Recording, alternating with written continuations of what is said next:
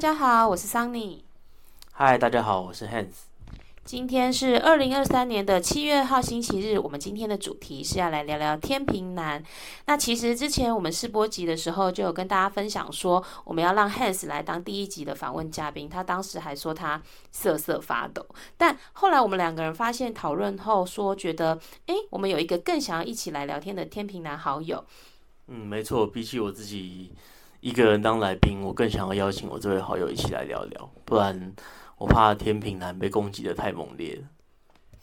好的，那我们就掌声欢迎我们今天的天平男好友代表 Mark。Hello，大家好，我是 Mark，我是 Hans 的高中同学。对，今天这位天平男代表是我的高中同学兼我婚礼的伴郎。那算一算，我们认识到现在应该已经超过二十年了。对，从高中到现在，应该真的已经有超过二十年了。好的，那我们其实今天这个频道的目的呢，除了呃像我说我很爱做星座分析以外嘛，其实其实也是一种借由着这个就是名义说，哎，我有个 podcast，可是背后也是希望说可以因此来跟朋友见面啊，联络感情。因为我其实也很久一段时间没有看到 Mark，哎，今天为什么特别会想要就是不止 Hans 一个人想要邀请就是 Mark 一起来聊？因为其实就像就是很多人会讲啊，我们一样都是天秤座，可是我们其实看对方觉得我们个性。上有很多的差异，的确没错，就是每个人本来就会有跟原生家庭有关。但我这边呢，整理的是有八项，我认为我观察到天平男都会有的特质。那你们再一起来检视看看。那也欢迎你们今天来就是反驳我啦。OK，好，放马过来吧。好，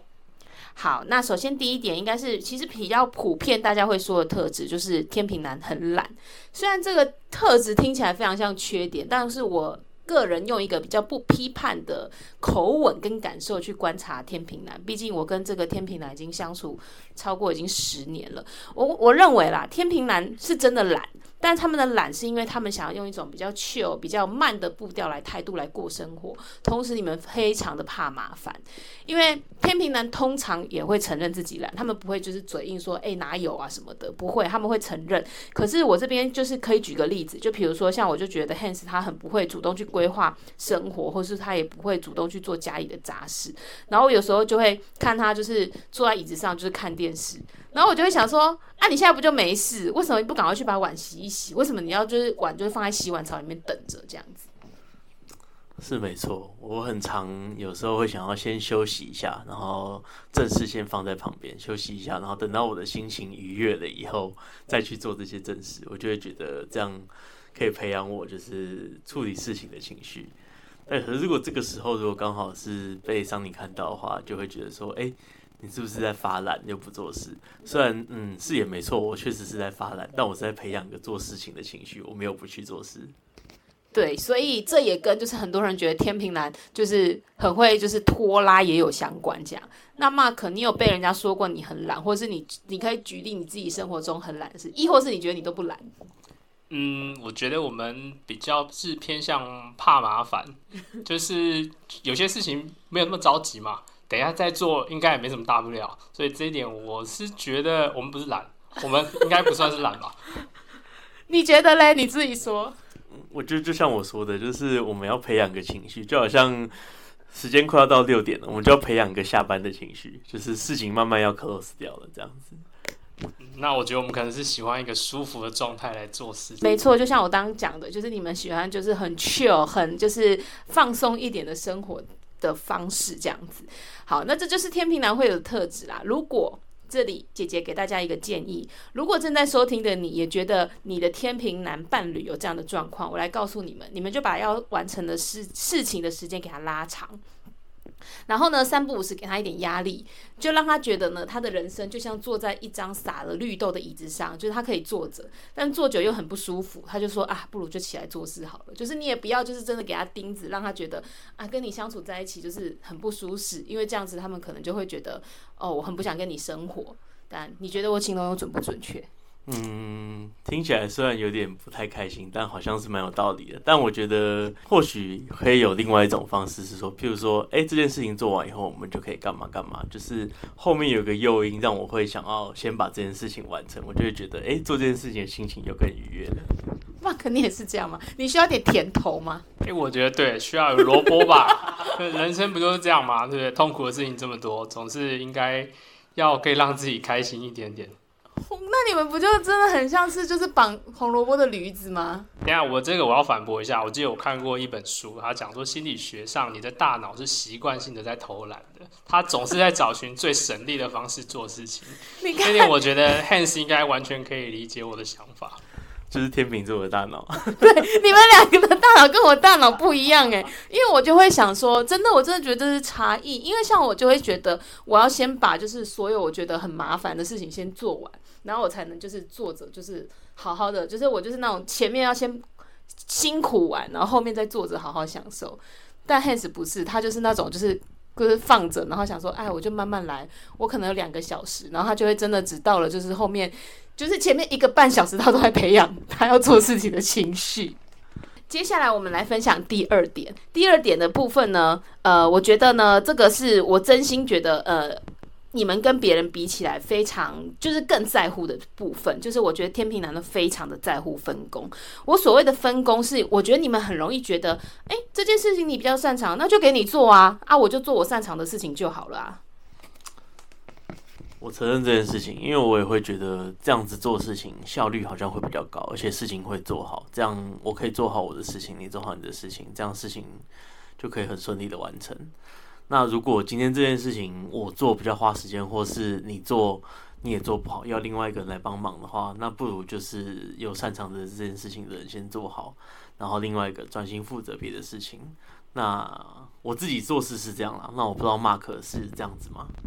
哎、其实我也是蛮在意分工这件事情，因为我觉得这是一个互相啦，就是说，呃，我们处理一部分的事情，那另外一半他来处理一部分的事情。对，举例来说，比如说像我家的家务，大部分是我在做，因为我女朋友她的工作时间比较长。对，那可如果她在的时候，我就会希望说，哎、那你可以帮我分担一点嘛？对，因为你不在的时候，反正都我做嘛。但是既然既然你在，我觉得大家一起做，这样不是蛮好的吗？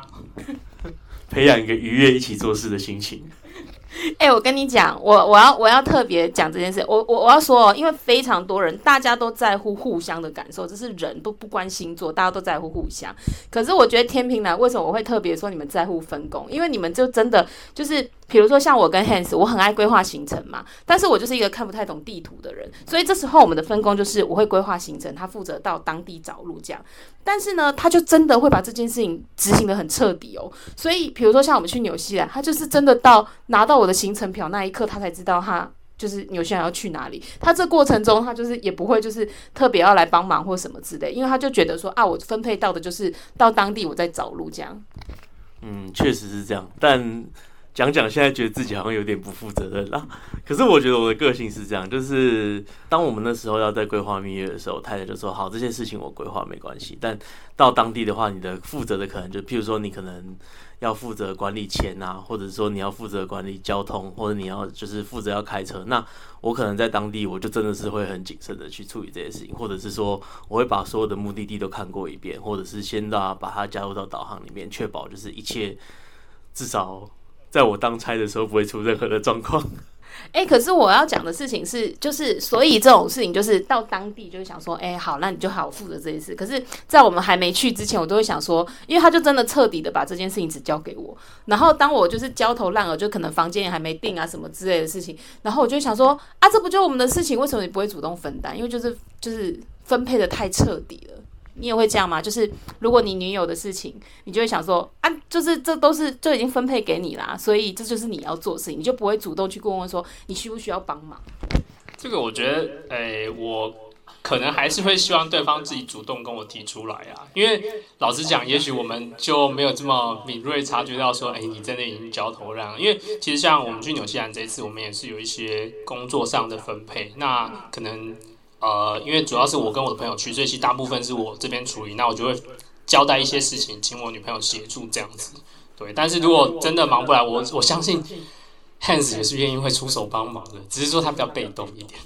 对，像我就会觉得说，哎，如果今天我们负责分工都已经分工好的话，可是如果你真的有需要我帮忙，你开口我还是会帮忙。但如果你没有特别讲话，我可能也不会去特别观察这件事情，就觉得说，哎，我是信任你可以把这件事情做好。那如果你真的需要帮忙的话，你再开口这样子。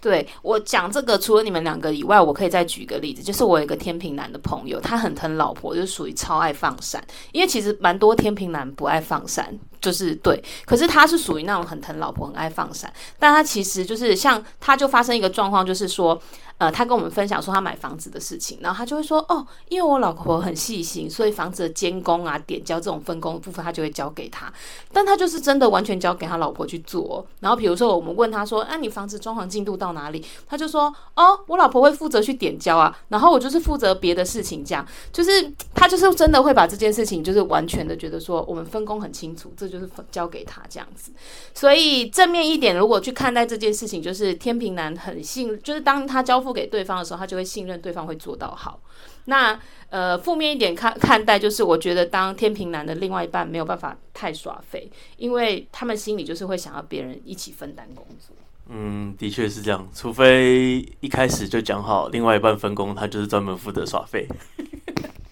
就是 Mark 是不是也没办法接受，就是女友就是可能呃什么事情都不做啊？可是这是大家都其实也没办法接受啊。对啊，我我也是这样，就是其实应该说，呃，都会希望对方可以帮你分担一些事情啊，就是可以互相依赖的那种感觉吧。对，但是完全丢给对方，嗯，有时候当然有点不负责任啊。但我自己我是不不太，可能我没有办法完全把事情信任的全部丢给对方。有时候我还是会说，哎，关心一下，说，哎，你到底做到哪里了，什么之类。可能我的性格上，我是相对 hands 比较鸡婆。比较细腻一点，比较细腻一点，对，好，那第三点呢，就是其实当我观察到的时候，我超级惊喜，因为我觉得很少人会去特别把这件事情拿出来说，就是我觉得天平男非常在乎很有礼貌的态度这件事情，呃，我觉得不是说你们一定要人家就是呃彬彬有礼或怎样，我觉得你们非常在意人家说话的口气或是态度有没有礼貌。我要讲一个，就是我觉得天秤男都有属于自己的欧包，他们很容易在外人面前看起来脾气很好、很客气，但其实你们没有那么随和，其实你们就是点蛮多的。但是因为你们非常在乎那种就是有礼貌、被尊重的感觉，所以就我举我自己的例子，就是我有时候讲话就是比较快，所以有时候可能我没有马上经过我大脑思考，那又或是我很多时候怕气氛尴尬，我就会故意开玩笑，然后有时候我开完玩笑之后，我就会看到就是 Hans 在我旁边变脸，对，所以。我跟你讲，我们可以来分享一下阿姨爱乱买这个故事。哦，好，就是我有个阿姨，就是我妈妈的妹妹，然后她是一个我非常喜欢的长辈，但她的爱买是她很爱买，很爱购物，但她的购物是她也非常的乐于分享给别人。譬如说，她之前就很喜欢在网络上买海鲜，然后还因此就是海鲜买太多，因此专门买了一个直立式冷冻柜来冰，就是买到这个程度这样子。但其实，呃，他的家里只住了就是我小舅跟我阿妈还有他，就三个人而已。那对这对于这件事，我阿姨就会说，嗯，他可能就是一个呃借由购物来舒压的类型。可是问题是，他买的东西可能有时候分量太大，或者是说大部分他可能不一定。嗯，用得到，或是用得完，或是吃得完这样子。对，所以阿姨其实也平常很会主动说，她自己就是一只黑白马，就是欧北北这样子。但就像刚刚 Hans 讲的，她其实非常乐于分享，所以阿姨每次有什么东西就会主动问我们说要不要什么之类的。那去年我们公司有一个二手圣诞礼物交换会，然后刚好那天我们过去阿姨家家，然后我就随口问说：“阿姨，你家有没有无用的小物可以给我拿去交换？”然后当下都没怎样哦，然后后来回家的时候，Hans 就忽然变脸跟我说。你为什么要说我阿姨买的东西是无用的？你这样讲话很没有礼貌。然后当下我就有点傻住，我想说，讲无用小物是蛮可爱的用语啊。嗯，对，虽然我阿姨的个性也是就是蛮热情的，也蛮人来疯的。我是觉得她应该是不介意你不介意你这样讲，但我当下是觉得说，哎，人家要把东西给你，可是你却是去觉得说，哎，你是不是平常就会有乱买，所以你常会有一些没有用的东西可以给我这样子，这样子。这样讲的话，是不是听起来就有点不太好？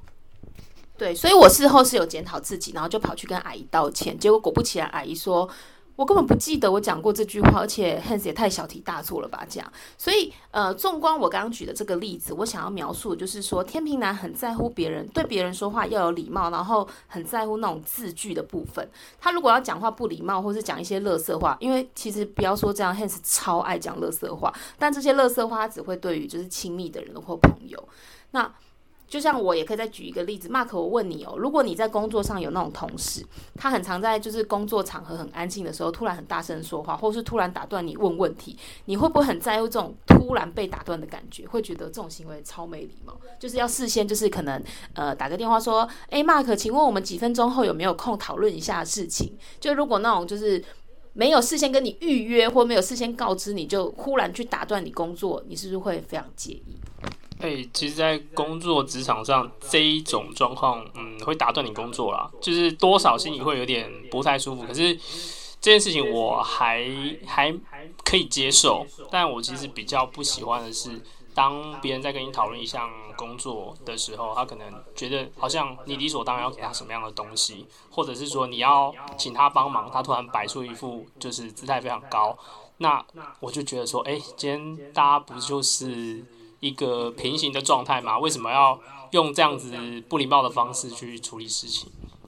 嗯，就是你们很在乎这种互相的感觉。我们大家都是来工作的，我跟你的工作就是平行的。为什么你可以就是嗯、呃，好像比较高姿态的方式来反驳我这样？我可以额外插一个例子，其实我也蛮在乎别人的礼貌，有时候是在日常生活上面。举例来说，像我之前有要去停车，然后后面就有一个阿姨。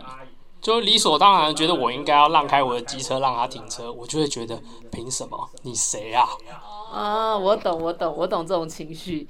可是如果阿姨没有这个态度的话，你可能就会一秒想说啊，不然我先让给他好了。就如果阿姨她下车，好好的跟我说，哎、欸，不好意思，就是呃，你可不可以把车往前挪一点？我其实会就是直接把车往前挪，这没有问题。但是她就一副一直把车嘟过来，我就觉得这种很没有礼貌的行为会让我觉得我不想要配合你，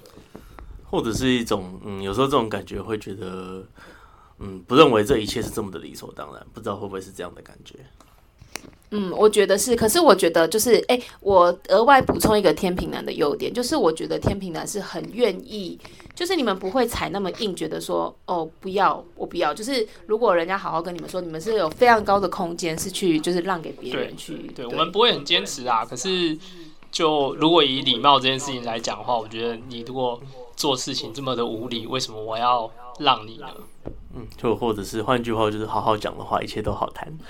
就是给你们一个舒服的空间跟感受，你们都好说话，培养一个好好谈话的心情，应该是对。好，那接下来第四点，我觉得就是 Hans 等等会有很高的几率会来反驳我，但我觉得你不承认，但你细想一下啦，真的是这样。就是第四点呢，是天平男看似冷漠，但他们非常在乎原生家庭。呃，这点就是说哈，因为常我觉得你跟你爸妈讲话的时候都很直接啊，很爱回嘴，或是你也不太做什么贴心的行为，但我觉得你心里超在乎他们怎么想。嗯，我觉得可能是家里家里比较传统。可能也是一个原因吧。那我有时候不是讲话直接而已，就像我也很常跟我妈吵架，然后我妈就会气到很多天不跟我讲话。呵呵呵。对，我觉得天平男的家庭关系是蛮传统的，就是呃，你们不一定会去表达爱这件事，也常表现不在乎，或是你们其实也不觉得想要跟自己的原生家庭住在一起，就是，但是你们中心思想都会觉得不要跟原生家庭脱钩太多，或是尽量达成他们的期待为主，这样，因为其实像很多人，他们跟原生家庭的联系就是偏少，比比如说有些人可能一个月，像我是南部人，有些人他们可能就是一个月才会回家里一次，或是就是一两个。月可能甚至是那种有长时间连假才会回去，可是我觉得天平男就是真的会比较会想要去跟原生家庭维系这种比较紧密一点的关系。Mark，你觉得你是吗？呃，我我个人是还好啦，但是就是虽然我住在基隆，但我其实大概一个月才会回家一次吧。哦，真的哦？你会跟你爸妈常就是电话联系吗？不一定是回家。其实还好诶，通常是有事情的时候会互相关心，对啊。但是呃，也不能说我们不在乎家人啊。也许回归到第一点，就是说，嗯，我们的大脑寻求一个比较轻松做事情的方式吧。就是如果跟家人，就是家人管太多，也会让你们觉得很烦躁。对啊，就是其实我我跟我的爸妈之间其实不太会有争执啊。对，但是如果大家会比较有争执的地方，可能就是被念说啊，你这个可能要早点睡觉什么之类，然后会觉得有点烦躁，觉得哎呀。不要管这么多，没看没咋点了。真的，好，我觉得这就是当天平男第另一半或是他亲密的人要就是承担的事情，就是他们真的太需要那个让他们觉得舒适的空间。好，那第五点呢，是我觉得天平男非常在乎自己的隐私，这一点我觉得很极致。呃，我觉得是 Hans 很机智，就像呃，比如说我妈，或是你丈，像我妈或或丈母娘问你一些比较私密的问题，你可能会觉得我干嘛跟你讲？但是你可能还是会讲，因为你传统。但是呃，你当下可能就真的会表现出就是啊，好为难，但你还是会讲。但如果今天是一个一般的朋友，你可能就真的会表现出我不想回答，或是你会直接说，我觉得我不用告诉你这个。会到直接回答说，我觉得我不用告诉你，可能我已经觉得这个人蛮没礼貌的。但呃，对了，前面讲的是真的，就是可是我会认为说，我不会想要主动去探究别人的隐私，因为我会觉得，如果他想讲，或是我们的交情有到，我们的对话有到这边，他如果认为他信任我这个人，他就会跟我讲了，我不用刻意想要想要去知道。我比较希望是自己是让人家是可以信任，然后让人家愿意跟我讲这件事情的感觉。哎、这就是一个很大的优点，因为你会知道，就是你跟天平男在一起，他们不会去刻意的探究你什么隐私。但如果你的隐私不小心被他知道，不代表他不会出卖别人哦，因为他有可能就是会觉得，哎、讲这个也没什么这样。因为你看，像那个吴宗宪啊，他就是个天平男，然后呢，他跟我们刚刚讲的那些特质可能不一定相像，因为他就是个很很很活泼热情的人嘛，给大家的感觉。可是呢，你看呢、哦，他滔滔不绝呢，就是很爱讲自己什么事情啊，但他只会讲他他想讲的。但他像他那种老婆啊、婚姻这种他认为比较隐私的事情，他就是会藏藏的好好的，然后出卖就是出卖别人的事。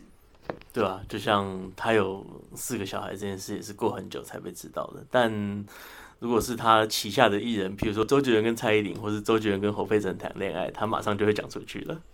对，所以其实他是偏向长舌型的啦，但呃不会变的，就是他们自己的隐私，就是会觉得我不想要让别人知道。嗯，Mark 这点你认同吗？还是就是其实你没差，就是如果别人问你很讨厌隐私的问题，你也没关系。这个我觉得回到跟 Hans 一样的看法是说，我们不会主动去问啊。那我觉得将心比心是别人主动来问我的时候，我也觉得为什么我要告诉你？对，因为我会体谅是说别人可能他在讲这件事情，他可能有他的难处，如果他愿意讲，他就自己告诉我，那我就不会想要去刺探。所以当别人来刺探我的时候，我也觉得。为什么要告诉你？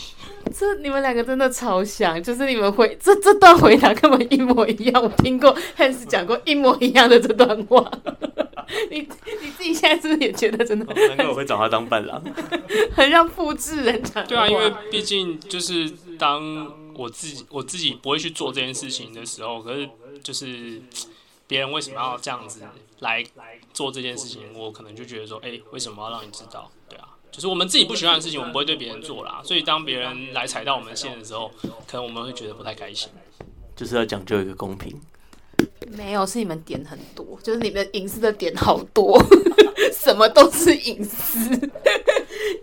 我觉得我就是一个超没隐私的人，我就是会很容易，就是我觉得就是跟你感觉对了，可能我们没有认识很久，然后我就觉得跟你感觉对了，我就会很容易就是就会说，哎，我跟你分享说我的就是呃家庭啊，或是我的另外一半什么想法之类的。对，我觉得这就是差异耶，说不定跟性别也有点关系吧。有时候有些话对男生比较可以讲得出来，然后对女生就会觉得。甚至是自己的老婆，还是觉得会有点怪怪的。这是啦，这是没错。好，那接下来第六点呢？我觉得呢，诶、其实这跟上面几几点也很像，就是我觉得呢，你们非常天平男啦，非常擅长经营经营点头之交的关系，然后深入关系比较难。其实这点可以忽略上面我刚刚讲很多特点。第一呢，因为他们很懒，所以呢，深入的关系经营会很费力气。然后，因为第二点是你们也不会主动去分享自己的隐私，所以呢，你们就会对那种只有见面一两面的那种点头之交觉得关系如鱼得水，因为你们通常蛮有礼貌的。所以呢，就是那种感觉，就是哎，大家相敬如宾，然后在那个场合里面感受上就是很舒服这样。所以我觉得，如果你们去到一个就是陌生的场合啊，你们不是那种会主动攀谈或开启话题，但是你们就是那种在旁边。然后，如果有人刚好跟你们对话，你们就会很健谈，然后随着别人的话题，就是继续可以聊下去。嗯，因为我有有时候在一个场合，我会认为说这个场合可能我也不一定，也不是一个，我不是一个主要的角色，我就不会去主动想要去想什么话题。然后讲到前面，呃，擅长经营点头之交的朋友关系，我因为桑尼的关系，本来对星座没有什么太大的兴趣，但后来。也因为桑尼在研究星座关系，部分是想要更了解自己，有时候也会多点一些就是网络影片来看。像我就听过那个汤启阳老师讲过一个天秤座在交友上面，我觉得很贴切的一个说法，就是说天秤座在交朋友的时候，他可能会有一层你看不到的玻璃，就是很容易进入他的心里，但也很快就碰到那层玻璃的，就是你只能到这里。对对，那我觉得这部分其实。在上了年纪以后会更有差别，就是可能自己心里会变得更难去交心吧。可是点头之交、基本的礼貌这些都还是会有的。对啊，因为天平男都很有礼貌，就是彬彬有礼，大家感觉到他们的感觉。可是就像我第一次遇到 Mark 啊，我就想说，我就直接跟 Hans 说，我觉得你那个朋友很好相处诶、因为 Mark 就是属于那种就是你感受得到天平男，他不会刻意的油条。因为有些人在那种场合就是说，哎、就是好像很刻意要跟你装熟或油条聊什么，但是呢，呃。有些人又属于那种很闷葫芦，就是你聊什么都是据点。但是天平男在这件事情上，就是他的那个恰如其分，就是他不会很油条，但他也不会像闷葫芦一样聊什么都据点。补充一下，其实我觉得我们在很多的社交场合，就是天秤座男生，我自己的感觉啦，其实。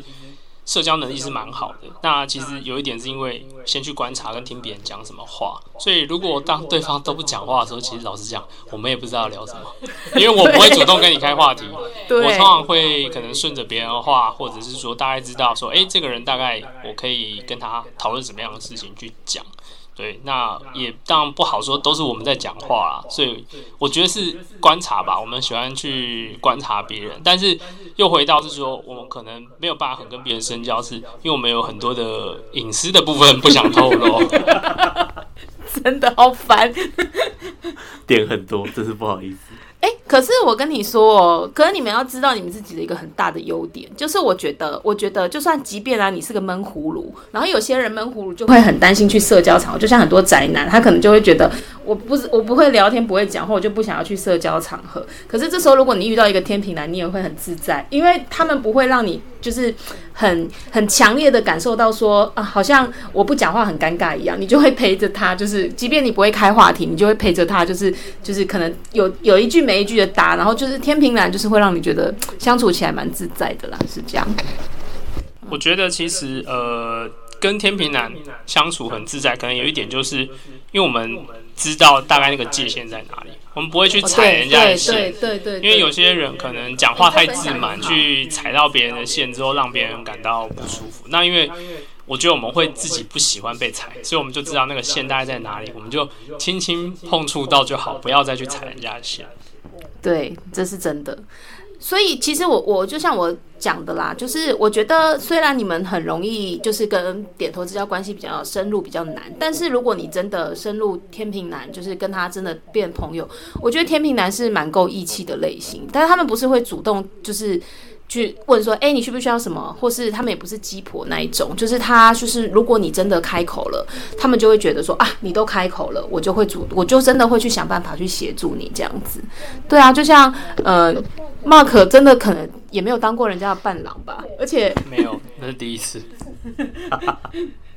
对，那时候我也是蛮临时的，就是跟他说：“哎、你有没有空可以来帮我的伴郎？”但我可以从他的言言谈之间感受到他有点错愕，可能还在想说要怎么拒绝，但想想，可能就觉得哎，都认识那么久，你又开口了啊，不然就答应好了。我猜他是这个想法啦。对对对，所以你看哦，如果像一般的人，像像我啦，我个性就稍微鸡婆一点点，然后我就会，比如说，如果我朋友问我跟我说他要结婚，我就会说，那你需要一个收礼金的吗？还是你需要招待吗？我可能会主动问这种问题。可是天秤男不会主动问这个问题，但如果你被想到，然后被需要了，你就是会。就是两肋插刀的帮忙这样子。对啊，那时候 Hans 问我说，我想说，哎、欸，你为什么要找我啊？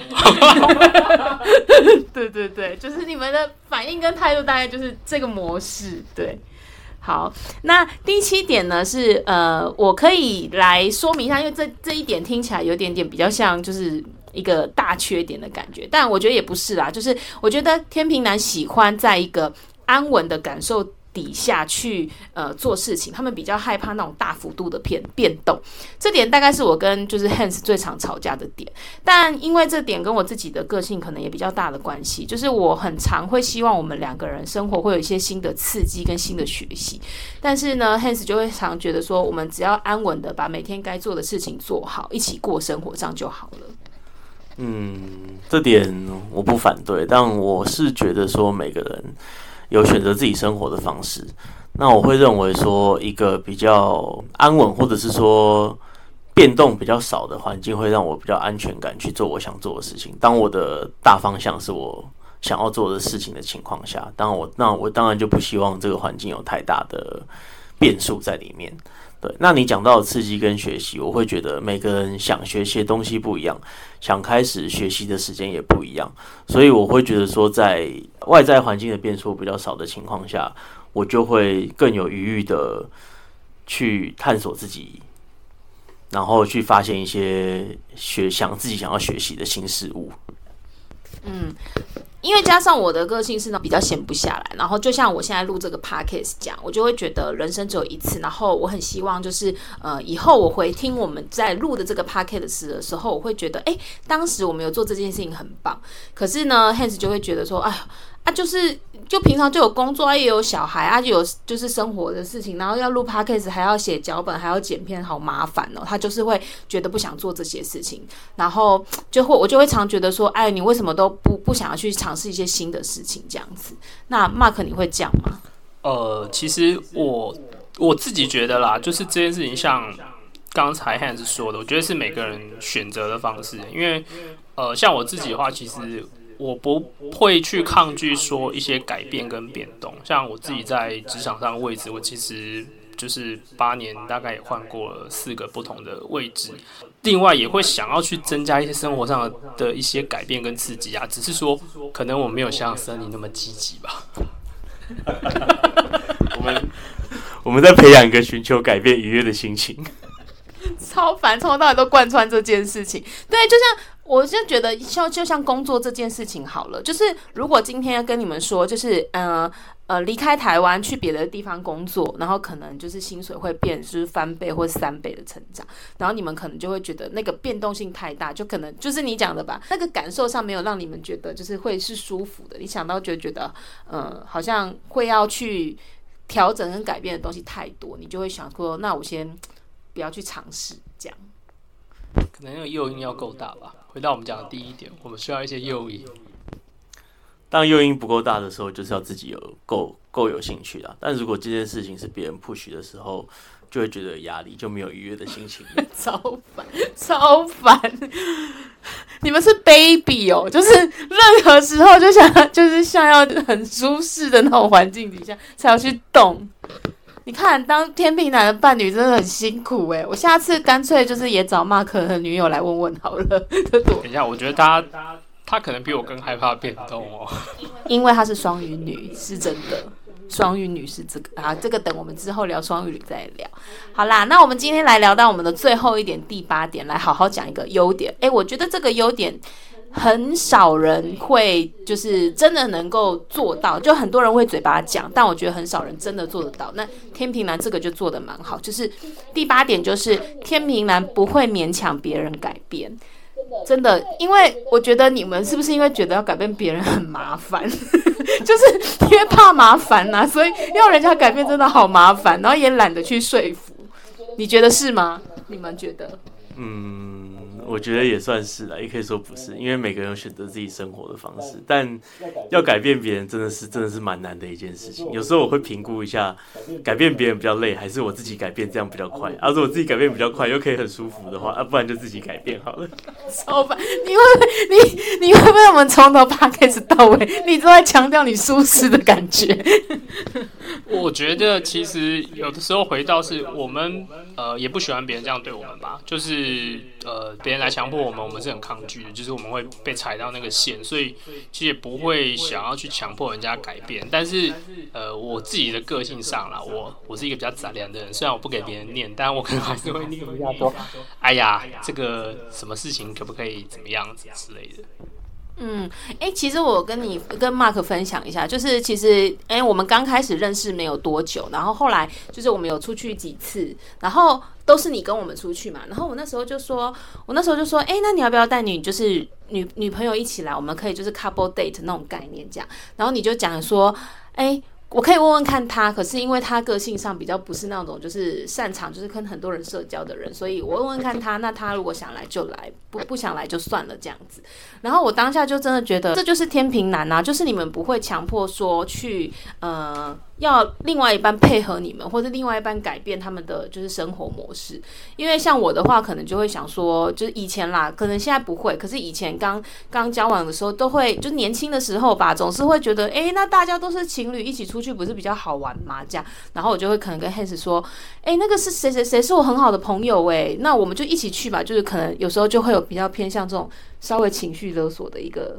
反应，这样，但这就是天平男，他们真的不会去勉强对方做他们可能真的很为难的事情，这样子。补充一下，我觉得其实，呃，因为当时可能我跟女朋友没有交往很久，所以也觉得说，诶，他会不会遇到我的朋友感到很不自在？因为像我自己可能也会有这样子的感觉吧，因为我跟他的朋友可能也不熟，那所以如果问过之后他没有意愿，可能就会算。但当然，我们交往这么久之后，可能。现阶段就如果说现在再有这样子的状况，也许他就会有意愿，那也许我们给的答案就会不一样。可是这个当然都会还是要视我们另外一半，或者是说